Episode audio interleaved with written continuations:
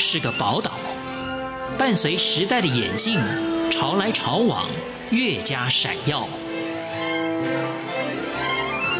欢迎收听《潮台湾》，发现台湾的美好。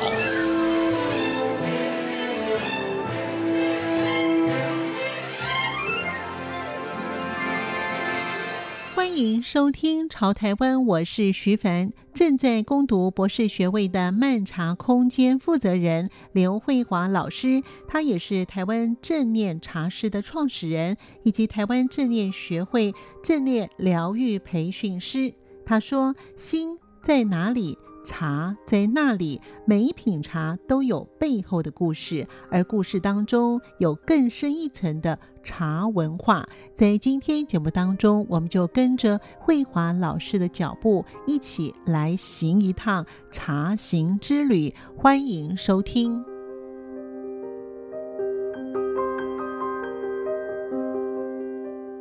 原先的工作是国际贸易的刘慧华老师。马不停蹄地转换不同的城市，他的工作表现相当的优异。但是有一天醒来，他不知道他身在何处，因此他重新的考虑他的未来。他说：“其实这个有小故事啊，我以前是做外贸的，嗯、那我必须要常常这样子飞来飞去的。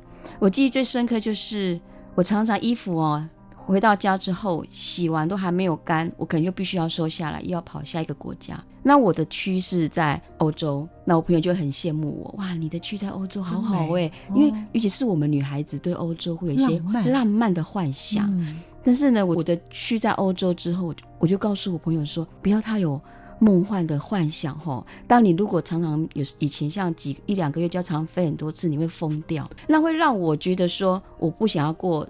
这样子的生活是有一次我在匈牙利，我醒过来的时候，我大概有两三秒钟，我不晓得我自己在什么地方。我不晓得听众朋友有没有这样子的一个记忆或是经验？你醒过来，你是不晓得自己在什么地方。我那天其实自己有被吓到，我想说，我怎么会这样子？然后我走下去餐厅吃早餐。我竟然也跟服务员讲错我的房间号码，因为我讲到上一个房间号码。我已经飞到不知道几个国家，飞到我不晓得我到底身在何处。那回到台湾之后，我真的有陷入一个很深的一个思考：我的人生到底要怎么过？其实那时候，其实我已经接触茶已经有很长一段时间了。在我内在里面，其实我对茶是很很有热情的。但是大家也都很了解清楚，你要做一个文化工作，其实并不是。那么简单的，我还是必须要去工作来维持我的生计。可是因为那一次真的有吓到我了，我在思考说，难道我未来的生命就要这样子过吗？所以我就把工作辞了。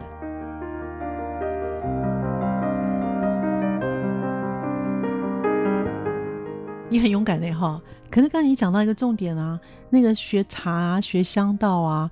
不如你走外贸的薪资来的好哦，那一定是不成正比的，真的是要靠热情。一定要靠热情，真的。但是我觉得一路上就很多贵人帮我。从职场退下来之后，我就开始也到马来西亚去教课，也到大陆去教课，就是有一些因缘进来。但是毕竟还是非常非常辛苦。老实讲，到现在还是非常辛苦。因为茶跟香，我们都知道，它跟我们的整个经济是有很大的关系。如果我今天可能肚子都吃不饱了，我怎么可能去学茶呢？我怎么可能去习香呢？不可能的事情啊！嗯、所以我还是在一个。很很辛苦，但是因为我既然决定要走了，我就会很毅然决然的往前走，我就不会再往后看了。因为这是我的热情，还有我的快乐的所在。因为我一直很深信，如果我是一个带有热情，或者是有一个很快乐的心，在推广茶文化或是香文化的话，我相信跟着我走的这一群人也会带着快乐跟热情。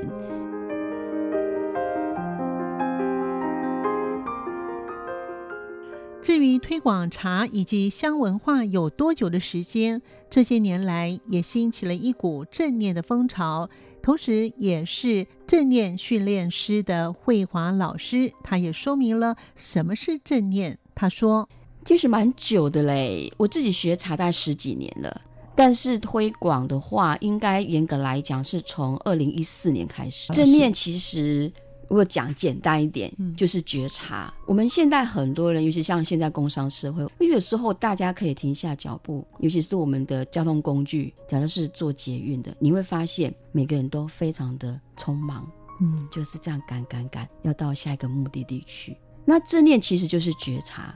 你在这么赶赶赶的过程当中，你能不能觉察还是可以的。所以正念是觉察。再讲更简单一点，就是把我们原来没有意识变成有意识。因为是我们在走路的时候，我们不是在走路，我们把我们的注意力放在我们的脚上，我们每踏出去的每一步就是非常踏实的。下次听众朋友可以去试着，你在走路的时候，你去观察你自己怎么走路的；你在吃饭的时候，你是怎么吃饭的，然后觉察自己怎么拿起筷子的，这是很粗的觉察哦。细的觉察的话，每一个思维、起心动念，你都可以去觉察的。举个最简单的例子是，大家都会去杀价吧？嗯，买东西都会杀价，好像杀价现在变成大家一个国民运动吧？因为买东西一定会杀价，杀价它是一个动作，但是这个背后的意义是什么？很多人没有想到，为什么要便宜？就少付一点钱喽，就是贪心嘛。那当然，就是这只是一个例子。你在生活当中，你可以去觉察自己，除了最大的动作，你可以去觉察，你也可以去觉察你的思维。当你一旦放下来之后，慢下来才去觉察，应该是当你开始觉察之后，你自己会慢下来。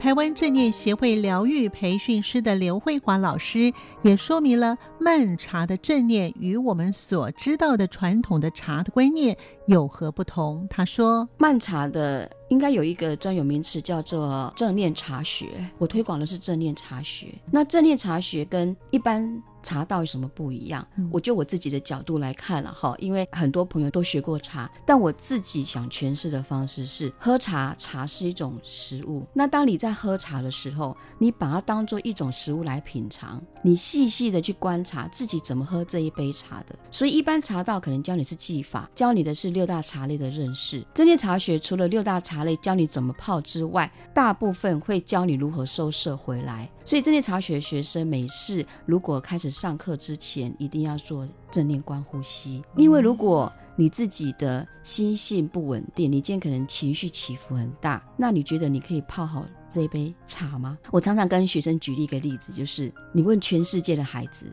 每一个孩子都会说：“我妈妈煮的饭最好吃。”为什么全世界的孩子都会说妈妈的菜最好吃？因为妈妈放的是爱心，希望孩子可以吃得很健康、很快乐。那一样，你今天你是茶师，如果你是带着一个非常愉快或是非常稳定的心来泡这一杯茶，喝到你茶的人同样可以感受得到。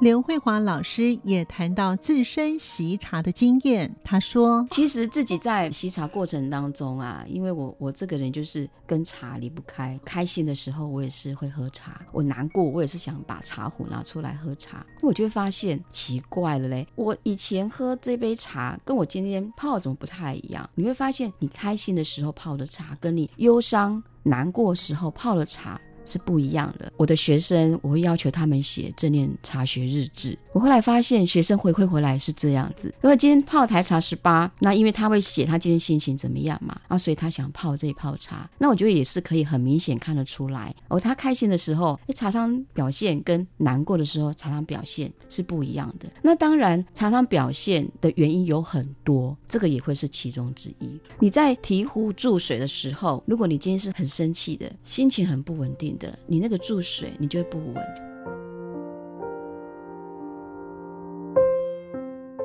刘慧华老师也说明了什么是正念观呼吸，任何杂念都没有。对呀，所以我们必须平常就要开始练习。所以我们最常练习的是要时常做正念观呼吸。那正念观呼吸其实很简单啊、呃，不是呃像人家讲，我一定要围巾正坐，然后呃姿势摆好什么的，其实不是。正念观呼吸是你在等人的时候，你在等红绿灯的时候。那你可以让自己先静静下来，邀请自己可以把你的专注力专注在你的呼吸上，可能只有三十秒、四十秒，不多，但是不要小看这三十秒、四十秒哦。如果你每天很有觉察的这样子变成习惯性去串习的话，那你的定力会随着每天这样一点点时间，它就慢慢培养起来了。所以正念观呼吸是校正器，校正自己的情绪，也是训练瞬间定力最好的方法。应该是是很多听众朋友也都会有，以前常会跟你讲，好，深呼吸，啊，有没有？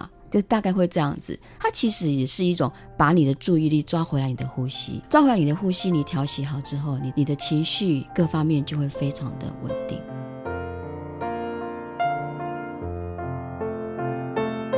刘慧华老师在《漫茶之旅》这本书当中也提到，要行正念茶席一百零八场，目前已经完成了多少场呢？他说，一百零八场，现在目前我已经走了二十一场了。那现在因为最近比较忙，其实有很多读者在问说，老师你什么时候要出第二本？那老师讲，我一直在思考，说我第二本的方向我应该要怎么写。一百零八场应该是我。这一生要完成的事，所以就看我可以活多久。可是一定要完成啦，因为你说你要去走一百零八场，你除了体力要够，对不对？你资本也要够啊，嗯、你飞机对不对？嗯、那如果呃目前资金不够的状况之下，那我先从台湾开始也可以嘛。但是我最近又在思考，哎呀，可是有些很老的寺庙吼都要爬很久哎，那我是不是趁着我现在？体力还行的时候，先把一些比较难完成的先完成。我最近也在思考这个问题，可是因为目前因为疫情的关系，我们大家都出不去嘛。那明年如果疫情稳定了，明年我应该是也会开始再继续，看能不能再完成十场。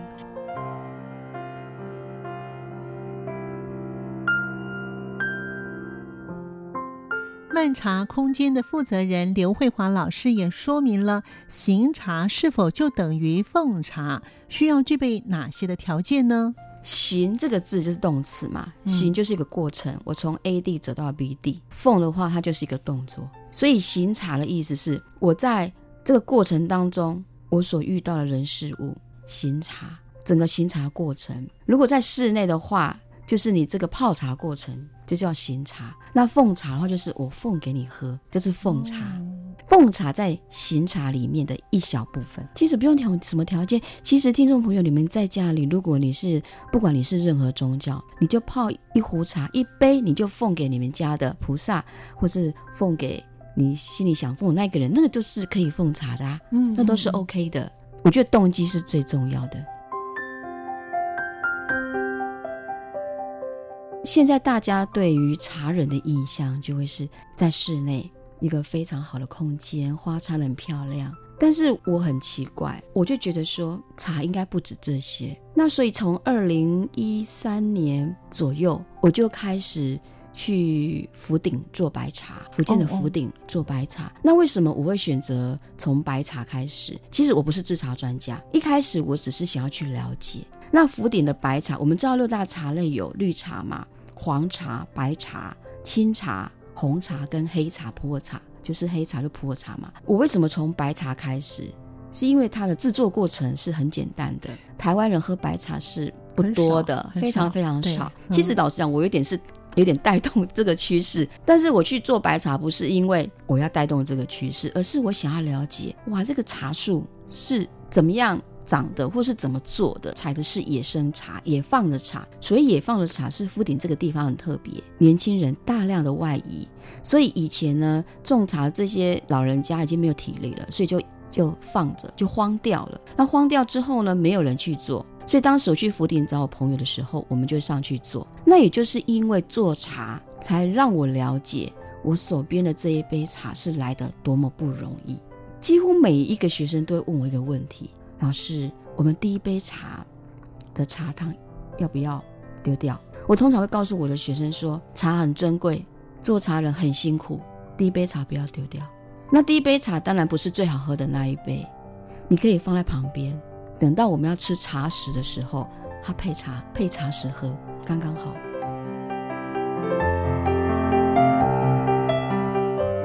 感谢您的收听，我们下次见。